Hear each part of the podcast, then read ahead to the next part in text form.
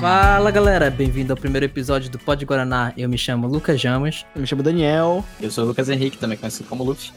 E hoje nós vamos falar com o Vinícius Salomão, integrante da banda local República Popular. E ele vai nos contar um pouquinho sobre a carreira dele e também sobre o último álbum da banda. Também a gente vai conversar sobre a valorização da cultura nortista e para onde a nossa cultura tá caminhando. Então, bora lá. Bora lá. Yo!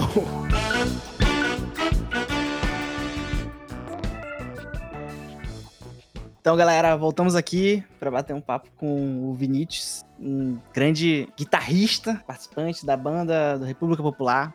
E aí, Vinícius, tudo bom? E aí, galera?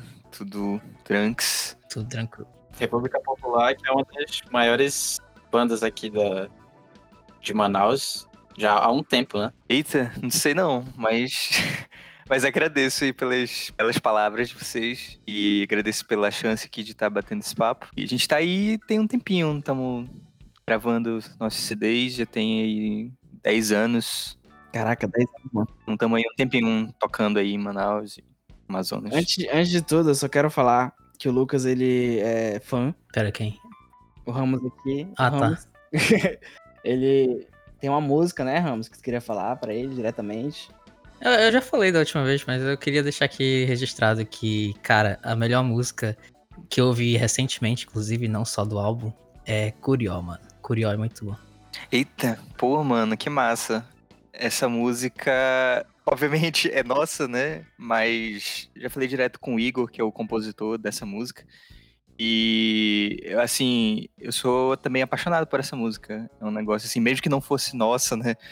Eu, eu, eu estaria fazendo o jabá dela por onde quer que eu fosse. Que eu, eu acho, acho linda essa música também. Acho uma das músicas mais singelas, assim, sinceras, bonitas. Uma canção de amor, assim, Sim. assim, muito bem escrita. Eu pago muito pau pro Igor, que, quem, quem escreveu essa música. E em relação à letra, né, mano? Todas as músicas, na verdade, tem uma letra bem. Eu vi o álbum inteiro, né? Eu tinha. Na primeira vez eu não consegui ouvir todo, porque realmente é um álbum grande, né? Tem bastante músicas.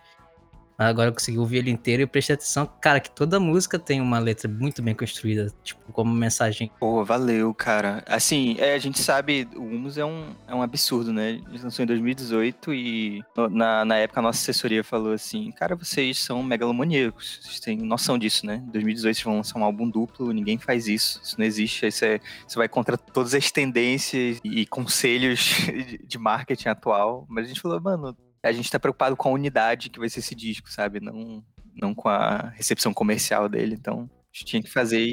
Aliás, mano, Humus não é o primeiro álbum duplo amazonense?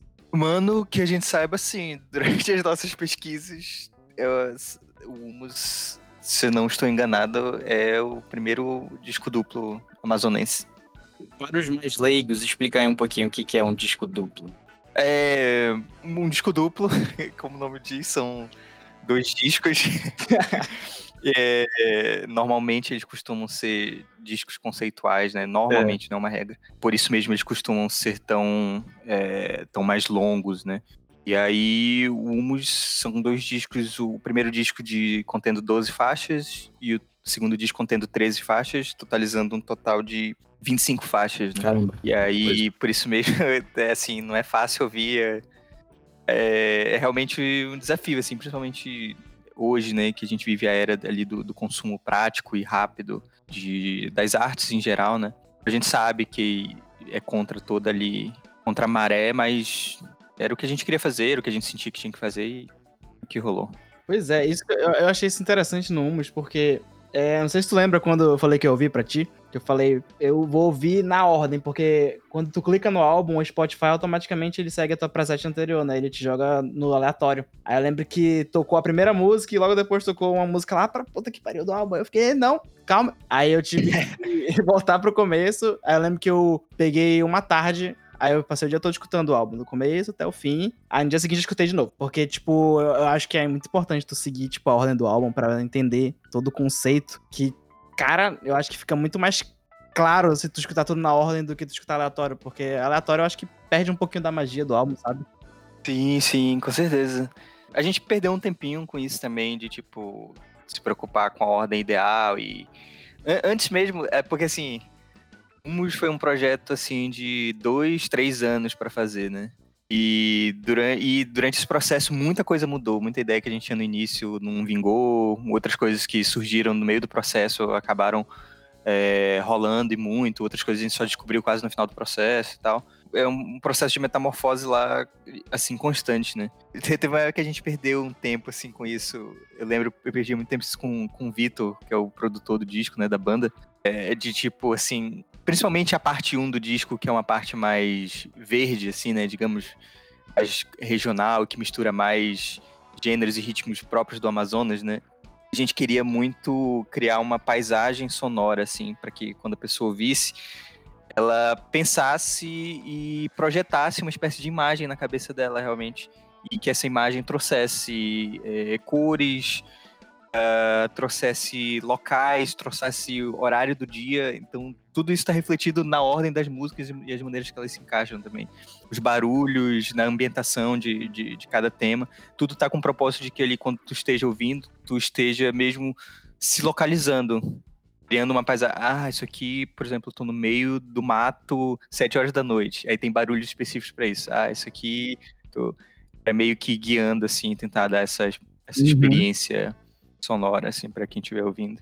Então foi uma coisa muito viajada, assim, também. Muito bacana. E lembrando que o álbum tá disponível no YouTube, né? No Spotify. E no YouTube, inclusive, tem uma versão com algumas músicas ao vivo, né? Tem, a gente lançou agora, recentemente gravamos ano passado e lançamos pertinho do Natal. Lançou 23 de dezembro, um registro ao vivo do Humus e que a gente é, teve a oportunidade de gravar aqui, no, aqui em Manaus mesmo. E foi um registro muito bonito, um registro que resume pra gente e fecha esse ciclo do Humus.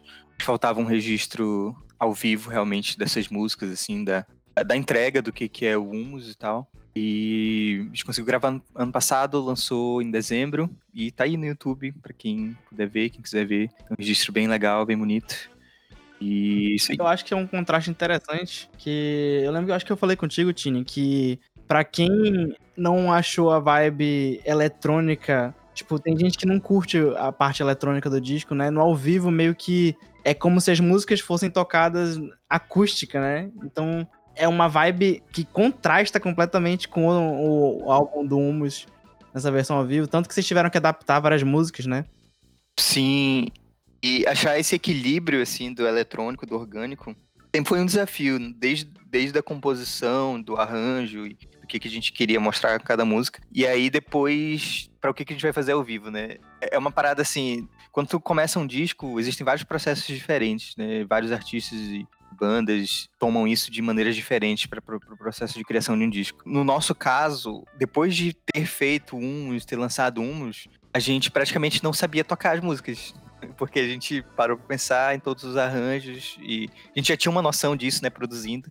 Quando a gente entrou no estúdio para ensaiar pela primeira vez, a tocar aquelas músicas ao vivo, simplesmente não saía nada, assim. porque foi muita coisa, muita viagem, muita loucura. Nós éramos apenas quatro, né, integrantes. E aí como é que a gente ia tocar isso foi um desafio, bolar esses arranjos aí, ver o que, que ficaria legal, o que, que estaria legal estar tá em sample, o que, que estaria legal ter uma pessoa fazendo ao vivo. A gente teve que literalmente passar um tempão aprendendo as músicas para tocar ao vivo, ver o que, que a gente faria. Caraca, mano, que loucura.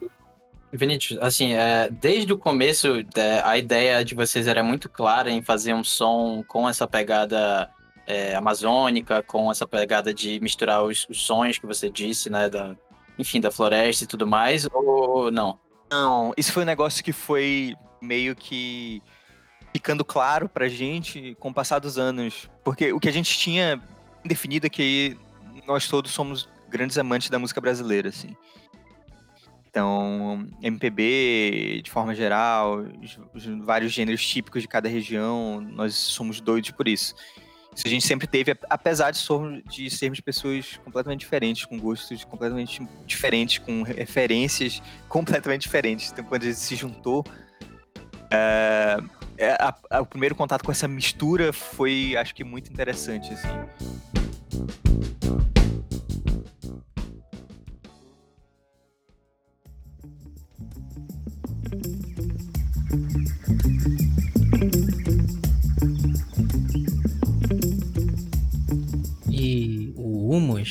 Tem uh, uma pegada também de questão, como a gente já falou da cultura, mas tem uma música que eu acho que mais especificamente trata um pouco mais de cultura nortista, né? Que, se não me engano, é a Carmesim.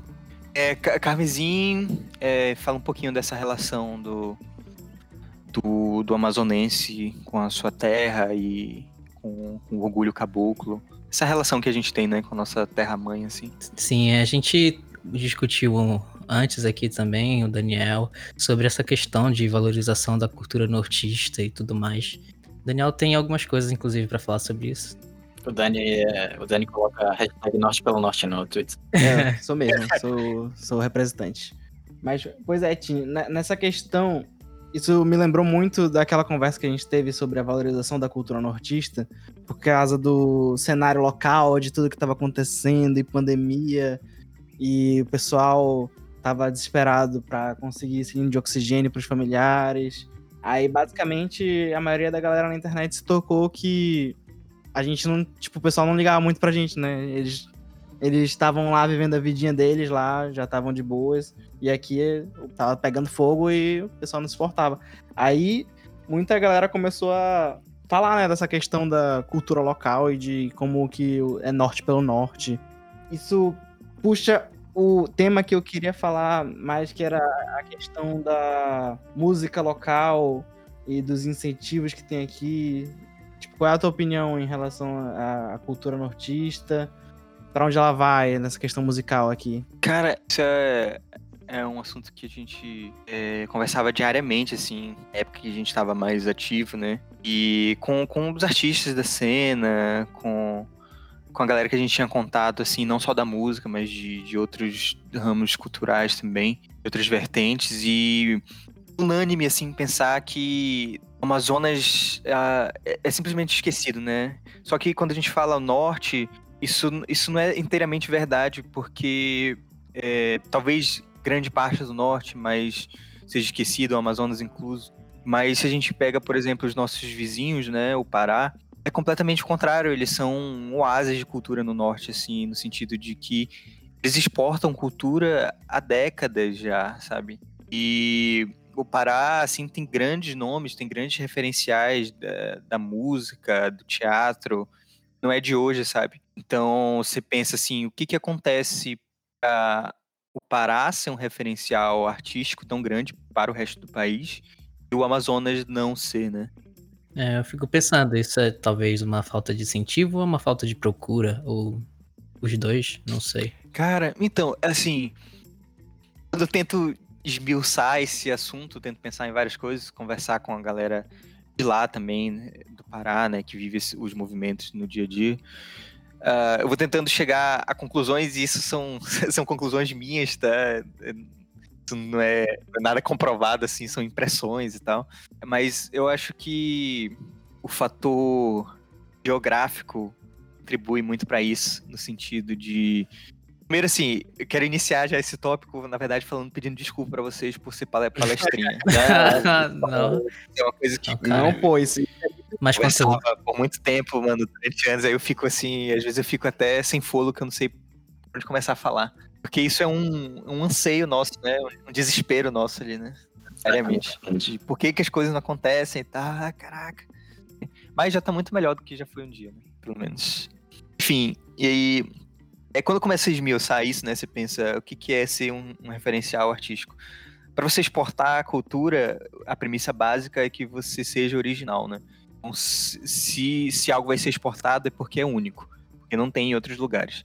Então começa aí. É, é, a cultura paraense ela é muito celebrada, extremamente reverenciada dentro do seu próprio estado. É uma coisa de louco, assim, a, a, música, falando especificamente da música, a música que eles fazem, que eles sabem que só eles fazem, que é original, eles dão valor para aquilo acima de qualquer coisa.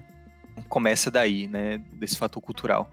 E quando eu digo geográfico, é no sentido de, conversando com algumas pessoas que eu percebo é quando há celebrações, festividades no estado, é, festas, sejam municipais ou estaduais ou privadas mesmo. Por exemplo, nos interiores, há uma grande locomoção das pessoas de interiores próximos e da própria capital para esses locais. sabe? Há, um, há, há, há realmente quase é, procissão que acontece toda vez que há esses, esses, esses grandes eventos. E seja onde for, seja no interior, seja em interiores mais distantes, seja na capital, sabe? Há esse fluxo de pessoas que está sempre se movendo é, aonde a cultura está indo. Então, é, isso gera o que a gente não tem no Amazonas. É exatamente é, essa celebração e esse acesso à informação, acesso à cultura. No sentido de que é, nosso estado, é, os nossos interiores, por exemplo, que é onde está a maior parte da nossa, nossa cultura original, resguardada. Tá tudo isolado, né? A maioria é de difícil acesso, né? Não pega um carro e vai. É, Assim. É, realmente, essa questão geográfica eu acho que é uma complicação que a gente tem aqui, porque para chegar lá é sete dias de barco, enquanto nos outros estados, um, três horas de carro tu consegue. E assim, eu acho que realmente existe essa questão, e essa questão é muito antiga, e eu acho que nunca houve uma preocupação em tentar solucionar um pouco, né? Mesmo que, pô, beleza, você tem que pagar um barco, um barco de qualquer jeito e tal, mas é, não sei, é, de repente dar melhores condições aos, aos, barcos e menores preços, né? Ou tornar mais atrativo. Enfim, melhorar mesmo. É, tornar mais atrativo Acho e mais fácil mesmo. Um incentivo, né? Viagem. Isso, isso. Nunca houve interesse de incentivar isso, né? Sim, exatamente. É, assim, Manaus, como uma capital, é, uma capital globalizada e como uma metrópole, né, que se tornou, ela, infelizmente, de forma geral, acabou importando muita cultura de fora, né? Você vai em Manaus hoje, se pega assim as cinco primeiras ou até mesmo assim as dez primeiras opções de entretenimento da noite manauara se você for analisar, são, são lugares e eventos que não enaltecem, nem muito menos trazem mínimo, o mínimo de contato com a cultura local, né? Se parar pra imaginar aí, sei lá, é, nos 10 lugares para, sei lá, ir encontrar com amigos ou fazer alguma coisa, ou sair, ou até se você for se pensar hoje assim, se receber alguém em Manaus e falar, e a pessoa, ah, me mostra aí um lugar, quero conhecer Manaus, vamos lá, vamos sair aqui. Tipo, sabe? É, hoje em dia é tudo pub, abre pub em todo lugar. É uma coisa muito genérica, é, e, né? assim, uma parada, né, 100% é, pasteurizada, assim, do que, é, do que vem de fora, né? Pois é, outra questão também que eu pensei agora é que a maioria dos lo locais, por exemplo, chega um amigo teu de fora, tu quer mostrar o lugar. Aí tu leva ele pra um local que é caracterizado, tipo, com a cultura local, mas ele não serve nada da cultura local. Tipo, é só um adereço, sabe? Sim. Tipo, alguns shoppings da nossa cidade, que é só, tipo, tema floresta. Aí o shopping inteiro é, tipo, boutiques de luxo, lojas, é, coisas do exterior, tipo, não tem coisa local. Sim, exatamente. E era uma coisa assim que depois de um tempo, né, eu passei assim a, a, a questionar essas coisas, me incomodar no sentido de Manaus, capital do Amazonas, sabe? Era pra gente ter, sei lá, um, uma roda de boi a cada esquina nessa cidade, sabe? É. Fácil acesso, disponível. Sim. Qualquer pessoa, qualquer atração, assim, que, ah, eu queria é, conhecer, por exemplo, como é que é o, o, o Boi Bumbá de Parintins, por exemplo. Eu queria ter esse fácil acesso, esse primeiro contato do que que seria, do que... Você tem eventos isolados no ano, assim, sabe? Boi Bumbá de Manaus e tal, e coisas é, assim. É bem pingado, né? É, é muito pingado e, e é a capital, né? O coração que deveria estar tá, tá pulsando isso para todo o estado e é, e é o que não acontece, né? Diferente de, do Pará, né? É exatamente o contrário nesse ponto. E parece que é, se você pegar aí, sei lá, última leva de artistas, última leva não, mas de, artistas mais recentes, né, paraenses assim da música, da, sei lá, se pegar uh, o próprio Jalu aí, né? Jalu, Gabi Amarantos, né? Isso, Gabi Amarantos, é. é. Eles são artistas que começaram, se você for analisar é, o início da trajetória musical deles, com uma pegada assim, é, muito regional ali, da música paraense e tal, com algumas coisas da música pop aqui ali misturando e tal. E se pegar o trabalho deles hoje, os últimos trabalhos, é, é uma coisa que evolui, parece que instintivamente, assim, parece que eles sabem isso por instinto já, parece que eles crescem com isso, que é o que, que eles. É, é o natural que eles pensam, bom eu tenho todo o meu background paraense. cultura paraense, de música paraense que eu sempre ouvi, que eu sempre fiz. Só que eu ouço também tudo que tá rolando no mundo. Eu, eu ouço, eu ouço trap, eu ouço rap, eu ouço hip hop, eu ouço é, essas paradas alternativas. E qual que é o meu instinto natural? O meu instinto natural é juntar as duas coisas. para que dessa junção nasça algo original, né? E aí parece que eles fazem isso há, há, há anos de maneira muito instintiva, que é uma coisa que a gente não faz aqui. E aí você, e aí você tem a luz estourando para todo o país e tal. Por quê? Porque é uma música que só ele faz, assim, né? Ah, cara, mas, mas o Humus é isso que você falou. Você está descrevendo o seu próprio disco. Então, o Humus a gente pensou muito nisso, que a gente pensou assim, mano, isso era uma coisa que eu conversava muito com o Vitor, que era assim, que ele me falava, mano, tipo, Humus é só uma parada assim que a gente tá olhando há anos e falando, e aí, e aí galera, ninguém vai fazer isso?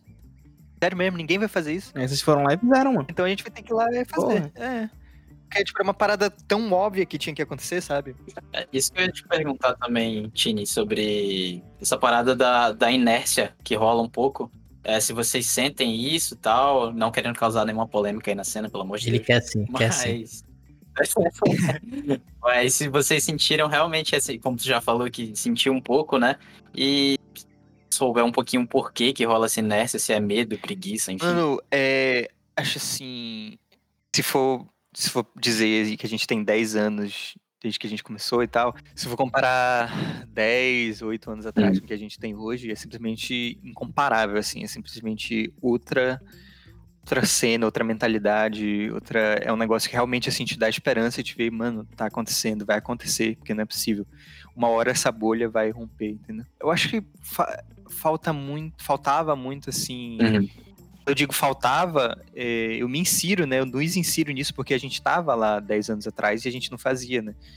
Porque falta é, consciência, né? Falta entender o que, que é esse movimento orgânico, o que, que é uma cena realmente artística. Falta ainda. Aí Manaus, eu acho que engatinha um pouco nisso. Eu, eu sinto que ainda, mesmo em 2021, Manaus ainda é um problema esse lance de algumas pessoas do meio artístico mesmo, supostamente, ainda tratam, entre aspas, música autoral como um gênero de música, sabe? E isso é, isso é um problema grave, né? Porque Realmente. os próprios mecanismos que deveriam ajudar, ou pessoas que deveriam te ajudar, não que não queiram, mas às vezes, assim, acabam atrapalhando porque uhum.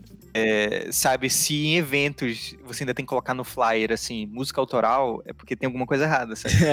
É. é, mas agora que tu falou isso, tipo, realmente tem muito artista local que eu não olho e imagino, caraca, música amazonense. Tipo, eu só penso em. Ah, autoral, é, é, o negócio dele aí. Tipo, eu não vejo uma representação no que ele tá fazendo, sabe? Eu acho que ele tá. Tem muita gente que tá querendo só imitar o exterior e não tá focando aqui dentro. Sim, sim, mano. E aí, tipo, por exemplo, gerou-se um, um. Assim, durante anos. E.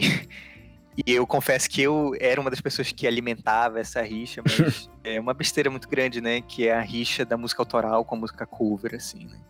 Que tem a cena cover e a cena autoral. Isso não deveria existir, né? É, no sentido de que a música cover sempre vai existir, o trabalho cover e, porra, tem, tem grandes artistas que trabalham com música cover e tal. E só não deve haver essa distinção, né, de eventos de tal, tal. Assim, música é música, entendeu? O artista tal vai se apresentar, ele vai se apresentar. Não é a música autoral do fulano de tal, não. Ele vai se apresentar e é isso, entendeu? Quando tu vai, sei lá, num show do Skank, não tem lá, Skank, música autoral, entendeu? É, é, é, isso que falta, falta, em, acho que se entranhar a cabeça das, é, das, das novas gerações e tal. E é uma coisa cultural, né, também. É, é uma coisa que precisa de tempo, né? Pra mudar, porque contrário já está muito entranhado, né? E é, mas eu acho assim, voltando para essa para aquela questão de onde a música amazonense está, acho que ela já está muito mais longe do que um dia esteve, Sim. obviamente. E eu vejo com esperanças isso, assim, eu vejo hoje em dia artistas e uma cena consciente, uma cena que se junta na sua grande maioria, assim. Por mais que haja uns nichos, né? Porque sempre vai haver é, nichos de uma música mais parecida, nichos de artistas que pensam mais parecido, mas a cena em si, hoje em dia ela é no mínimo factível, relevante, sabe? A cena na minha época, de quando eu comecei, era um negócio muito abstrato, sabe? O que, é cena? Cena amazonense? Hoje em dia já é um negócio concreto, porque hoje em dia ela já tem nome, sabe? Hoje em dia a cena, o que? Cena é Dan Stamp, é Gabi Farias, é Chapéu de Palha. Sim, sim. É, sabe? Tem nomes, é Trevo, é, é concreto, tem, sabe? Já tá aqui, né? Tem artistas, tem pessoas que tu consegue nomear, olhar, acompanhar o trabalho. Sim. Aliás, cara, com isso, eu quero te devolver uma, uma coisa que tu falou para mim, que agora eu vou falar para ti, que é polêmica. Eita. E que eu acho que se conecta muito com isso, cara. O quer causar polêmica. Ele quer. cara, tu acha que a gente vai estar tá vivo para ver a cultura do norte chegar no resto do país? Mano, é. Sei. assim, eu já fui. Eu já fui mais otimista com relação a isso, já fui mais pessimista. Hoje em dia eu tô, acho que no meio do caminho, assim. Tô tentando fazer a minha parte. Com certeza, assim, todo dia do que eu posso ajudar com qualquer coisa que seja, eu tô fazendo. Mas é uma coisa também porque às vezes tá acontecendo, sabe? Tá acontecendo. É, isso aí é inegável, tá acontecendo, tá rolando. Porque às vezes tu acaba se frustrando por querer ver o resultado final logo, né? E no final das contas a gente tem que entender que bem ou para mal, é um processo demorado. É um processo que não vai se desconstruir de hoje para amanhã. Mas tá indo. Aí, mas tá indo, tá andando. E tem horas que, é, que, que, é, que ferve assim de um jeito que tu fica, mano, é agora, é agora, é agora, é agora. Estourar, vai estourar, porque é isso que a gente sente. A gente sente que só precisa um artista, uma coisa acontecer pra dar vazão a todo esse resto que vem junto, sabe? Esse é o sentimento. Então, sei lá, é Tipo, tem é, o Chapéu de Palha, assim, que uma popularidade absurda, sei, né? Com a, com a, música deles e tá conquistando cada vez mais e mais fãs, assim. Um negócio que já saiu, assim, da cena, digamos assim, alternativa, né? Já é, um, já é um negócio, de certa forma, obviamente ainda não é nacional, mas já é uma, de certa forma mainstream, né? Então a gente pensará que vai, não vai, daqui a pouco, e aí a gente precisa de um nome, né, que aconteça, que, que leve Amazonas, Amazonas para poder a vazão a todo o resto. O que eu acho interessante é que, no caso, por exemplo, Chapéu de Palha e até da banda de vocês mesmo, do República Popular, que uma coisa que tá rolando agora é que a galera tá se importando mais com a produção musical e audiovisual, tipo dos clipes, Tipo, no caso, o Chapéu de Palha lançou recentemente um clipe, né? Que a produção eu achei top. A gente até tava conversando um dia sobre isso. E no caso do álbum de vocês também tem isso, né? Tem. Acho que quase todas as músicas têm clipes, não as principais, né? E são uma produção que eu achei muito absurda, mano. Eu realmente fiquei surpreso quando eu vi os clipes. Eu acho que eles são muito bem feitos, eles combinam muito com a vibe do álbum inteiro. Pô, mano, valeu. É uma coisa que é, a gente sempre teve, quando digo a gente, a gente da República, foi autocrítica muito grande, assim, no sentido de a gente sempre se cobrou muito, se cobra até hoje e tal, e, tipo, a gente sabe que tem muito erro, assim, muita falha. É... Uma coisa que a gente nunca aceitou é que muito tempo se propagou mentira de que o trabalho independente, tudo bem se ele for de baixa qualidade porque é independente, entendeu? Isso é uma coisa, infelizmente, cultural que se espalhou de, de uma maneira grotesca que uh, ainda, infelizmente, ainda existe, né? Isso, coisas como essa uhum. que, que, geram o, o, famigerado comentário do tipo, cara, tão bom que nem parece de Manaus. Né? Nossa. É, mas porque foram é, é anos disso, né? De, de, de, de os artistas independentes mesmo é, meio que utilizando desse artifício, né? Não, porque é independente e tal. E a gente sabe, pô, a gente sabe na pele a dificuldade que é pra produzir. Caro, é, é difícil, sabe? É, as informações não estão ali, as informações são extremamente vê, né? escassas. Né? Não só em termos de produção, mas depois, depois que tu tem um material produzido, o que, que tu faz com isso? Como é que tu lança? Como é que tu divulga isso, sabe? Não tá, isso não, isso não tá numa página da internet, tu não vai achar isso numa pesquisa do Google, entendeu? é um negócio difícil pra cacete, é muito. Só que infelizmente, ou felizmente, simplesmente a gente não tem essa desculpa, entendeu? De tá em. Ah, não tá em. É, é, somos independentes, por isso vamos lançar um negócio de baixa qualidade ou com uma qualidade abaixo do que se é esperado. Simplesmente o que vai acontecer é que as pessoas não vão vir. Simples. E a culpa não é delas, entendeu?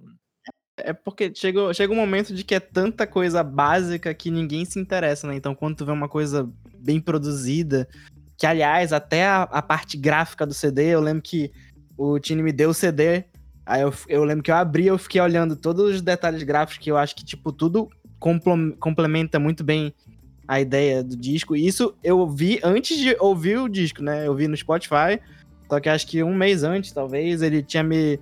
Ele foi lá em casa, ele me tava com vários discos e ele me deu um pra eu olhar. E, tipo, tu fica impressionado, né? Quando tu vê um projeto inteiro tão coeso assim, né? Tipo, parte gráfica é foda, a produção audiovisual é foda, a produção musical é foda. Aí tu fica, caralho, mano, isso aqui é amazonense, isso aqui é foda. Sim, tem que tratar como, como profissionalismo, né? independente de qualquer coisa. Eu entendo que, tipo, por exemplo, se você não tem condições, tudo bem, vai lá e, e, lança, mas não se acomoda, né? Tipo, porque você vai lançar, mas olha a concorrência que você vai ter ao seu redor. Tipo, tá em outro nível, entendeu? Ninguém tem é obrigado também a ouvir outras produções que são de baixa qualidade, Sim. entendeu? Então, se profissionalizar é muito importante nesse quesito, então, tipo, realmente não, não vale mais essa desculpa hoje em dia. E hoje em dia, algo muito feliz que eu percebo é que é, você tem hoje em dia já assim uma gama de produtores independentes, sabe?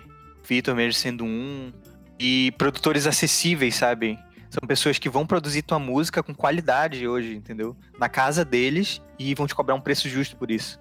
Sim, sim. Então, se eu comparo isso com 10 anos atrás, sabe? Não existia isso, mano. E hoje em dia, se você começa hoje, você tem uma ambição, você tem é, uma vibe ali artística que você está criando já, você não sabe como compor, como, como produzir isso, você consegue achar hoje uma pessoa, vários profissionais excelentes que vão produzir de casa, entendeu? Não sei. É cobrar um preço justo por isso, é acessível. Chega e tu vai já lançar o teu primeiro trabalho, já é um negócio de qualidade, entendeu? Pô, isso é bacana, isso é bem bacana. Então, isso assim. Isso, isso só tende a melhorar, né? Só tende a surgir a, a, as pessoas que já estão aí a melhorarem cada vez mais, profissionalmente, tecnicamente, como surgirem cada vez mais novos nomes, né? Muito bom. Que antes tu tinha que viajar para São Paulo, né, para conseguir algum tipo de produção decente. É, você tinha esses estigmas, assim, porque os poucos estúdios e produtores aqui que tinham conhecimento é, eram muito caros, né, e tal. Exato. E você não tinha acesso. Hoje em dia, está assim muito mais acessível, assim, é, é, realmente incomparável. E isso é uma coisa muito boa. É, inclusive vou fazer o convite aqui entre aspas ao vivo, que é para sabe já dar aquela aquela, é, pressionada. Vitor tá mais que convidado de vir aqui. É um cara que tá estourado aí, né? Tipo, é, de entrar no Twitter e ver o trabalho do cara e ficar realmente impressionado com, enfim, com um monte de coisa que ele conseguiu aqui, né? Que é muito difícil, como o Vini está falando.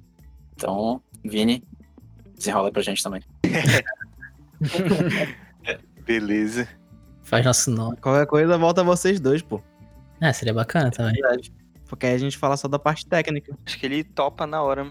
Olha lá, hein, eu vou cobrar. É, não, é tu mesmo. Vocês mesmos entrarem em contato com ele, na hora, topa. Acredito eu, se ele não estiver muito ocupado. Beleza, mano.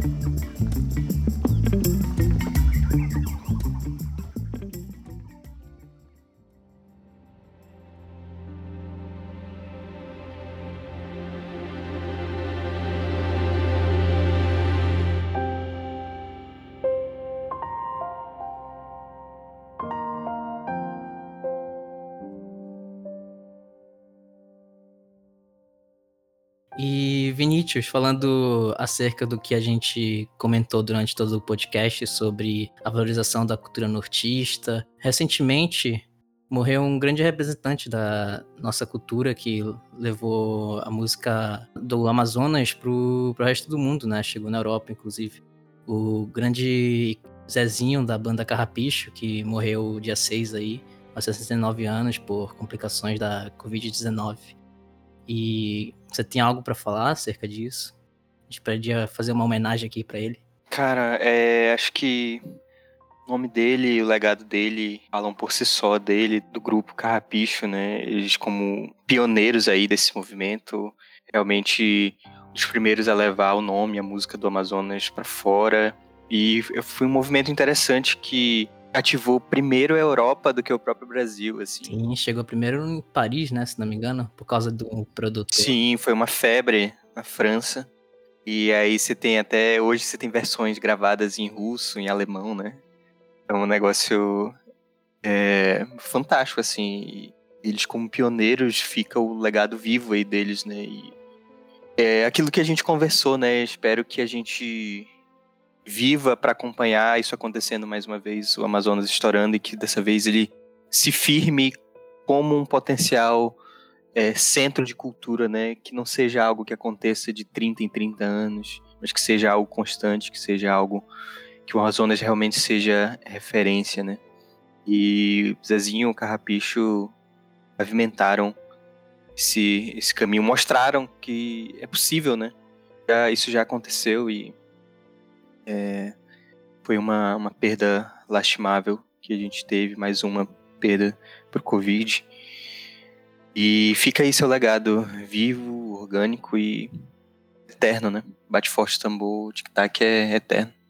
E foi uma febre também no Japão, tipo, eu fiquei imaginando assim, né? Eu foi na década de 90, né? Mas é, a gente cresceu ouvindo, né? Sobre o Zazinho e até hoje ele fazia é, performances, enfim, é, em shows e programas de TV bastante, né? Ele era bastante querido por aqui. E eu fico imaginando, cara, imagina você chegar no Japão com uma música, tipo, ser febre no Japão, do outro lado do mundo, com uma música sobre o Amazonas, cara. Tipo assim, isso é muito surreal. Eu fico pensando assim, tipo, cara, é, parece coisa assim de filme um pouco. Tipo, porque a gente não tem isso hoje em dia e, tipo, não tem na história algo tão parecido com isso. E o legal é que isso foi meio que realmente proposital, né? Porque, se não me engano, eu vi uma, em uma entrevista que todo esse projeto da banda era um projeto, inclusive, iniciado no Sesc para realmente divulgar a cultura amazonense e através da música. Então, ele atingiu o objetivo. Aí entra aquilo, né, que a gente falou sobre os incentivos culturais e tal. Sim, sim. E imagina que é um negócio fantástico, porque assim, você tem é, vários registros de, de artistas brasileiros e sul-americanos rodando o mundo de diversas formas. E, e, só que geralmente, né, nesses casos, os artistas eles estão performando e, e, cantando em inglês, né? Então imagina, chega um artista do Amazonas, do interior do Amazonas, do outro lado do mundo, Japão, cantando em português sobre a terra dele. E isso é algo ovacionado, assim, né? Ser original, então é uma façanha, assim, incrível, né? Tu rodar um mundo cantando em português. Eu lembrei agora de um negócio que aconteceu, acho que foi antes de ontem, que eu tava falando com meu pai ah. do Zezinho. Que eu acho que o Tini até sabe dessa história, que o meu pai é. ele foi pra um. Ele tinha uma banda, né, quando ele era jovem, e ele participou de uma competição aqui em Manaus, que teve lá no CSU, parece. E a banda dele ganhou em quarto lugar. Aí em segundo lugar foi o Zezinho. Caralho. Em primeiro lugar foi outro cara aí. Basicamente, todas as pessoas que ganharam acima da banda do meu pai viraram, viraram tipo, músicos famosos Caralho, Faltou uma posição, então, pra. é, aí meu pai foi o único dos quatro que não continuou com a música e foi virar é, advogado. E ele também tava falando porque ele lembrava de passear pela cidade, né? Aí ele, o primo dele chamava ele para ir para uns, uns lugares bem brega, né? Tipo uns bar que tava tocando um brega. E quase sempre era o Zezinho que tava lá. Então meu pai, ele meio que acompanhou a carreira do cara. Ele tava até comentando como, é, como era impressionante, né? Tipo, um dia. Um dia ele tava lá, tipo, num bar brega, escutando o cara. E no outro dia, tipo, anos depois, a música tá tocando lá na Europa. E o cara tá famoso no mundo tocando a música dele. Só lembrei agora dessa história. Que ele até ficou bem emocionado, assim, sabe? Quando tu, tu fala e fica olhando assim pro nada. Acho legal uma trivia também é que eu tenho uma memória. É, é uma, uma besteira, mas que eu gosto de lembrar que praticamente eu fui vizinho do, do Zezinho durante 18 anos. Que eu morava no Jardim de Versalhes, ele tinha uma casa ali. E aí toda vez. É porque era tipo. Era uma rua distante assim da minha. E toda vez para chegar em casa, os meus pais passavam na frente, né, na casa dele. E toda vez é, saindo de casa e voltando para casa que a gente passava, a mamãe gritava no carro: Casa do Zezinho, casa do Zezinho. Aí eu e minha irmã ficávamos olhando, né? Caramba, mano. Era um negócio assim, tipo uma entidade, sabe? Zezinho. Eu nunca, eu nunca ouvi por lá, mas sempre passava na frente da casa e tal. Então será que ele morava lá mesmo? Morava, morava. Porque, tipo, anos depois, eu vi um programa. Sabe aqueles programas que tu recebe um famoso na tua casa? Um desses Uhum, programas, uhum. tipo. Sei lá, da época, sei lá, tinha um apresentador chamado Leão. Acho que era isso, Leão, ou sei lá, alguma coisa assim. Ele tinha esses programas de ele visitar a casa de celebridades e tal. Aí ele visitou a casa do Zezinho e era lá, era na- no Versalhes, assim. Aí tu, ah, miserável, não é mentira não. Ele mora ali mesmo. Caramba, mas eu acho que ele eh, morou, morou lá até o final da vida, eu acho, se não me engano. Isso tem muito a ver com o que a gente tinha conversado sobre aquela questão de por que, as coisas demoram a acontecer no Amazonas e toda a parte de infraestrutura e acesso aos interiores. E eu lembrei, eh, tem algumas entrevistas do Zezinho que ele fala especificamente sobre a música, né, Tic Tac, e ele fala que ele viu, eu não lembro agora qual o interior que ele tava, ele fala que ele tava em um interior específico, e, e ele ouviu o. Tinha um pescador puxando a rede, assim, na beira do rio mesmo, um negócio bem ribeirinho. E, e ele ouviu enquanto ele puxava a rede, se não me engano era isso, ele, ele cantava, ele cantarolava. Bate forte o tambor. Ele puxava e puxava. E aí, esse é um negócio é, fascinante, né? Porque aquilo que a gente conversou sobre a, a, a maior parte, ou a parte mais original da nossa música, da nossa poesia, ela tá no interior, né? Porque é lá que as pessoas vivem o maior contato realmente a vida ribeirinha, com a, com a nossa, com a maior floresta tropical do mundo, né? É, é lá que as pessoas têm o maior contato, é lá que surgem todas as histórias de mata e tal. E isso demora ou quase nunca chega na capital, né? Então, a gente vê que um dos maiores hits, a história do Amazonas, surgiu desse contato dele e ele mesmo já tinha antes, né? Mas esse contato de ver essa realidade amazonense, assim, do interior acontecendo, sabe? Do, do caboclo trazer pra música, pra cultura, aquilo que, que, ele, que ele via, aquilo que ele ouvia, aquilo que ele sentia. E isso foi abraçado pelo mundo, né? Por ser algo original, por ser algo que só a gente tem, assim. E vale um salve que, se eu não me engano, esse pescador era o Braulino Lima, que foi o compositor da música, não foi? Sim, acho que ele, Carlos Bandeira, o próprio Zezinho. É, e era isso, galera. É, nos deixa aos 69 anos, depois de um mês de luta, mas com toda essa bagagem que ele nos deixou, mais de 15 milhões de cópias do disco, mais de 19, 19 itens em um registro fonográfico e vários hits, né? E mais importante ainda, essa imagem que ele deixou, esse carinho que todos sempre tivemos pelo Zezinho. E só queremos que ele descanse em paz agora. Bate forte o tambor,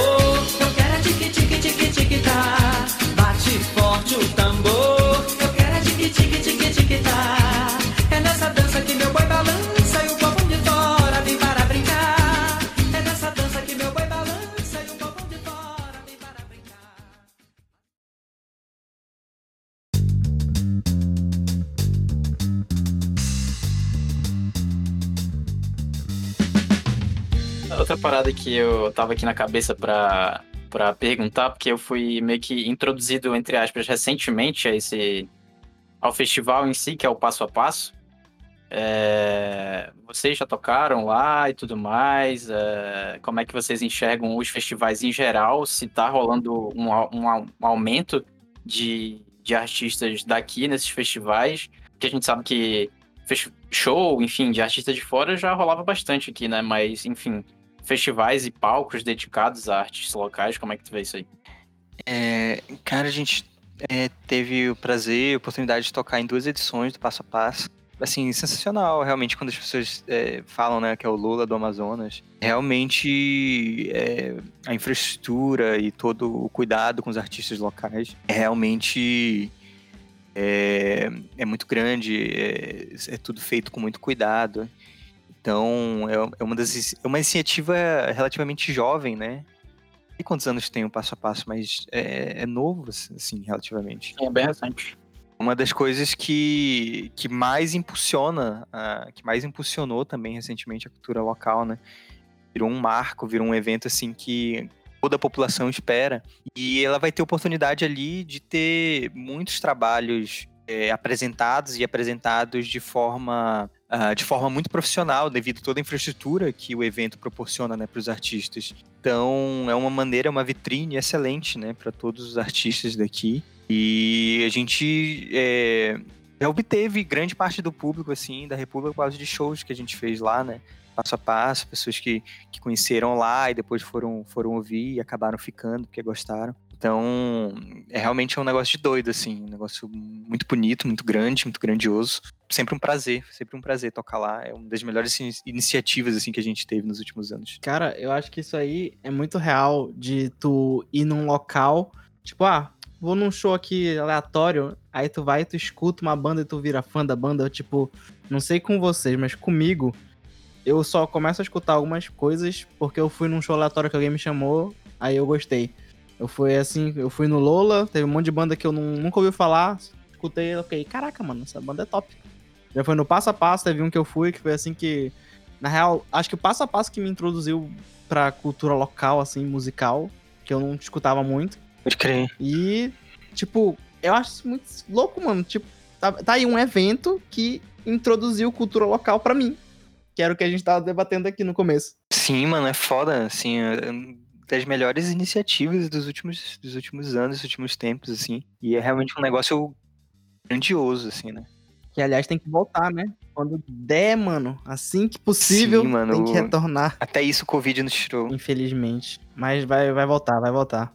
Vai dar bom. O passo a passo é um negócio, assim, realmente grandioso. Vocês já foram, Luffy? Ramos, vocês já foram? Em algum? Já, já. Cara, eu fui duas vezes, mas. Eu não sou um cara muito de show, né? Não gosto muito de, de multidão mesmo antes do, do Covid, por exemplo. Então, O Ramos é antissocial e foi mais vezes que eu, né? Entendemos. Ah, é que na primeira eu fui por questões acadêmicas e na segunda eu realmente fui pra conhecer. Aí foi na segunda vez que eu realmente fui no show, entendeu? A primeira eu só passei ali pelas feiras e tudo mais. Ah, Quer dizer pra gente que tu foi estudar no passo a passo. Não, É, não é, fui estudar, fui fazer um relatório. isso aí é desculpa de vagabundo. É que eu sou um cara que conhece mais as músicas a partir dos outros. Por exemplo, República Popular, por exemplo, foi o Daniel que me apresentou. Tem que fazer a propaganda, E né, patrão? aí eu fui. É, mano, eu fui ouvir o Humus e aí eu fiquei, caraca, mano, que top. Porque realmente eu também não conhecia muito do, da cultura musical daqui da, da região. A gente vê como, por exemplo, nós três aqui já conhecemos por República Popular de maneiras diferentes, tá ligado? Tipo, o Ramos conheceu pelo Dani, eu conheci pelas redes sociais, tipo, Twitter e tal, e, e Instagram, de pessoas comentando também, mas pela rede social, né? Não essa coisa de, de pessoal, vir pessoalmente. É, e o Dani conheceu pelo. Como, Dani? Eu conheci por ele, pelo Tini, pô. Ah, ué, Ué, achei que tu conhecia antes já. Não, eu conhecia um pouquinho, mas eu não tinha escutado Humus ainda. Eu só fui escutar quando ele me apresentou, ele me deu CD. Só que eu não usei o CD, aí eu fui no Spotify e escutei tudo. isso é interessante. Você- vocês estão vendendo o CD? Cara, a gente E é uma, é uma estratégia diferente, né? É, né? É, é tipo. Não, não, assim, é. Cara, o Humus, ele é um grande fetiche nosso. Então tudo que a gente não cons- tinha conseguido fazer até então, a gente fez no Humus. Só falta um vinil, mano. É, exatamente. Não, a gente tinha esse fetiche, obviamente, né? Mas não deu. Deve ser uma, é uma coisa com logística foda, né? Pra você fazer uma quantidade boa de vinil e tudo mais. Hoje em dia, aqui, hein? Mano, é. Nem, nem no Brasil faz, né? Então. É Caraca. A gente não tá. Olha isso, cara. Mas assim, tudo que a gente fez informação. rumos, assim, é, a gente nunca ganhou dinheiro com nada, né? Sempre voltou pra própria banda ou voltou pra pagar as dívidas do Humus. Sempre foi assim. E os CDs a gente não fez pensando em, em, em ganhar nada. Tanto que, a- basicamente, quando a gente vende, vendia, é basicamente isso de custo mesmo. Só pra ser simbólico mesmo. É, legal. Porque era meio que uma coisa que o Dani falou também, que o Humus, é, ele precisava, né, dessa parte gráfica para dar um complemento à ideia, ao conceito do disco, né? E é, ter o disco físico era parte disso, né? por isso que a gente foi atrás de fazer e tal.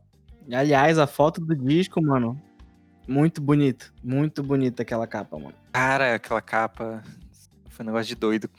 De, de última hora, assim, entre aspas. Explica aí a história, mano. É, a gente já tinha uma capa setada pro Humus, assim, que era uma, é uma fotografia de um fotógrafo coreano. É uma fotografia antiga já, mas que desde que a gente encontrou, a gente falou, caraca, bicho, perfeito e tal, linda.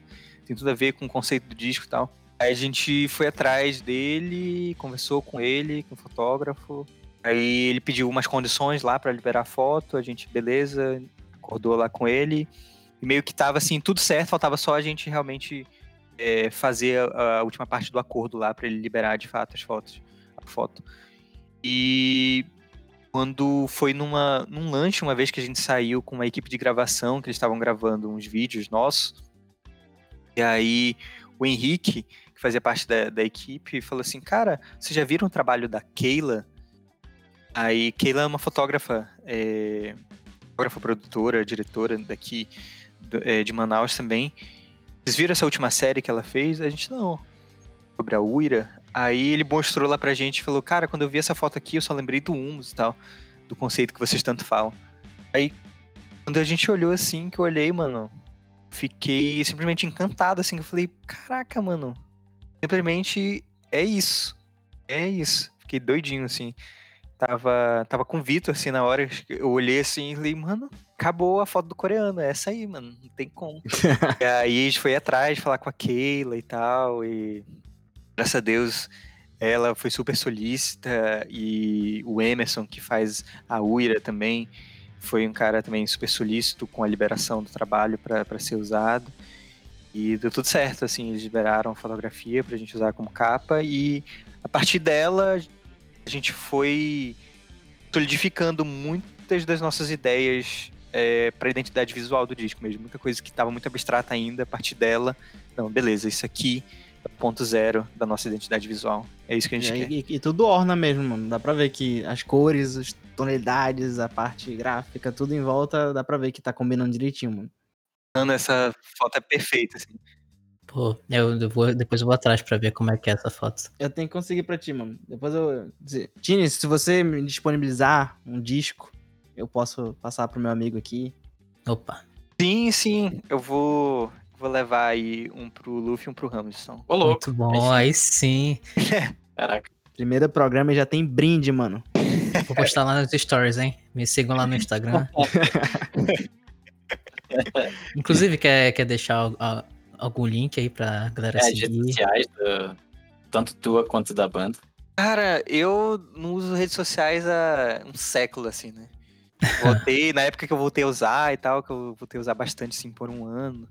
Voltei exatamente pela banda, assim, pra voltar a divulgar o Humus e tal. E hoje em dia, depois que veio também a pandemia, eu já saí, então quase não tô, quase não tô presente lá, quase não uso nada. Mas as, as redes sociais da, da, da banda continuam ativas. É procu- procurar Facebook barra República Popular, Instagram barra República Popular, Twitter barra Republic Popular, porque não deu tudo. Se tivesse um A a mais, não daria. Putz. Caraca. E, e, tipo, sempre sendo divulgado lá, é, tanto coisas nossas como coisas das cenas locais, da cena local, os trabalhos da- dos nossos colegas artistas, a gente sempre está divulgando por lá. E tem também nosso último trabalho, que foi esse lançamento que está disponível no YouTube, o orgânico inteiro, que é um registro ao vivo do Humus, Sim. umas músicas do Isso é Humus. muito bacana, inclusive. Quem quiser conhecer o trabalho, acho que é uma boa porta de entrada, assim. É, é muito bom, inclusive. Eu, eu achei muito bonita a questão da produção lá. Ficou bem, bem interessante. Pô, valeu, man. Então é isso, galera. Valeu, galera. Eu espero que o Pod Guaraná cresça. Eu espero que vocês é, nutram essa, essa ideia. Que esse é um dos mecanismos para que aquela nossa bolha que a gente conversou, Story, são iniciativas como essa, hein, que vão estar divulgando e influenciando pessoas cada vez mais e mais a, a ter contato com a nossa cultura e, e a valorizar o que acontece aqui. Que a gente finalmente se torne é, visível pro país, né? E desculpa, isso foi muito palestrinha, acho que vocês vão editar, né? Mas foi, acho que eu me perdi uns momentos, acabei viajando, né? Sendo muito palestra. Nada, cara. Muito conteúdo aí importante. Então é isso, galera. É, a gente tá chegando aqui ao fim de uma- de- do primeiro episódio, na verdade, do Pod Guaraná. Logo, logo teremos outro. Eu não sei se eu já posso falar o tema. Já posso falar o tema? Não, não, não, deixa segredinho. Então deixa surpresa aí. Mas. Perseguição eu vou- eu vou- aos médicos. Ele já deu spoiler. Eu vou falar aqui, ó. Eu vou falar aqui. Teremos episódio aí falando sobre questões do Covid, vacina, porque a gente vive um momento muito delicado e muitas fake news estão sendo espalhadas. Então, ah, não sei se no próximo, mas teremos episódio com o doutor, com o médico, para explicar um pouco melhor a situação, falar sobre a vacina e outras coisas a mais que abordam esse tema. Então é isso. E falou, galera. Falou! Valeu! Thank